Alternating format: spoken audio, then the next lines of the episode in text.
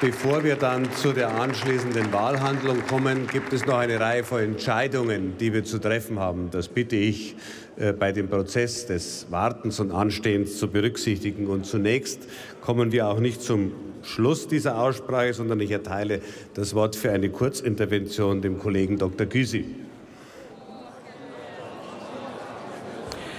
Vielen Dank, Herr Vizepräsident. In vielen Reden von vielen Rednerinnen und Rednern wurden heute die ausscheidende Vizepräsidentin Edelgard Bullmann und der ausscheidende Vizepräsident Johannes Singhammer gewürdigt und ihnen der Dank ausgesprochen. Ich schließe mich dem selbstverständlich an.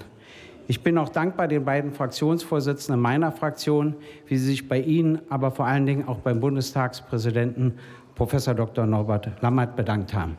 Auch dem schließe ich mich an. Aber aufgrund des Verhältnisses zwischen dem Herrn Bundestagspräsidenten und mir fand ich, sind ein paar persönliche Worte zum Abschied vielleicht doch angebracht. Sie, Herr Professor Dr. Lammert, gehören dem Bundestag seit 1980, also 37 Jahre an, und sind seit 2005 Präsident des Bundestages.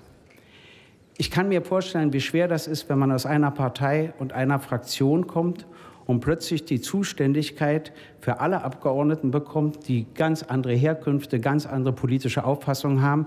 Und man soll ja der Präsident für alle sein. Das gelingt wirklich nicht jedem. Aber ich muss sagen, Ihnen ist es wirklich gut gelungen.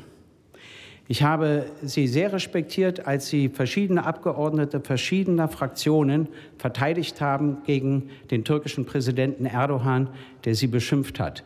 Das hat Mut gezeigt. Und ich finde, dass Sie Reden gehalten haben, die mich auch erstaunt haben. Sie konnten akzeptiert werden von der CSU bis zur Linken. Das muss man erst mal hinkriegen. Aber das ist Ihnen eigentlich fast immer gelungen, muss ich sagen. Sie haben sogar Auseinandersetzungen mit den Medien geführt. Das heißt, Sie waren und sind auch bereit, sich unbeliebt zu machen. Auch das ist nicht selbstverständlich. Und sie waren nie parteiisch und nie der verlängerte Arm irgendeiner Koalition. Ihr eigentliches Verdienst besteht darin, dass sie so sehr Präsident des Parlaments waren, dass sie dem Parlament eine andere Stellung in der Gesellschaft gegeben haben. Das verdanken wir gerade Ihnen, weil Sie bewiesen haben, man kann Präsident des Parlaments sein und keine andere Aufgabe dabei wahrnehmen. Und dafür, finde ich, gehört Ihnen Respekt. Sie haben, Sie haben, Herr Bundestagspräsident, immer die Rechte der Regierungsfraktionen geachtet, aber genauso die Rechte der Oppositionsfraktionen und haben auch heute wieder über Minderheitenrechte gesprochen, die so wahnsinnig wichtig sind. Wenn eine Mehrheit meint, die Kontrolle über sich reduzieren zu dürfen, hat sie die Demokratie nicht verstanden. Sie haben sie verstanden. Und deshalb möchte ich Ihnen zum Schluss, weil ich ja älter bin als Sie, noch zwei weise Ratschläge mitgeben. Nicht? Dazu bin ich ja berechtigt. Also der erste Ratschlag ist, Sie müssen ganz bewusst sich entscheiden, das Alter zu genießen. Alles andere hat keinen Sinn. Und mein zweiter Ratschlag, reden Sie bloß nicht so viel über Krankheiten, das macht nicht gesund. Und nun will ich Ihnen als letztes, ich hoffe im Namen des ganzen Hauses, aber vor allem in meinem Namen, in jeder Hinsicht Wohlergehen für Ihren neuen Lebensabschnitt wünschen und einfach ein Wort sagen. Danke.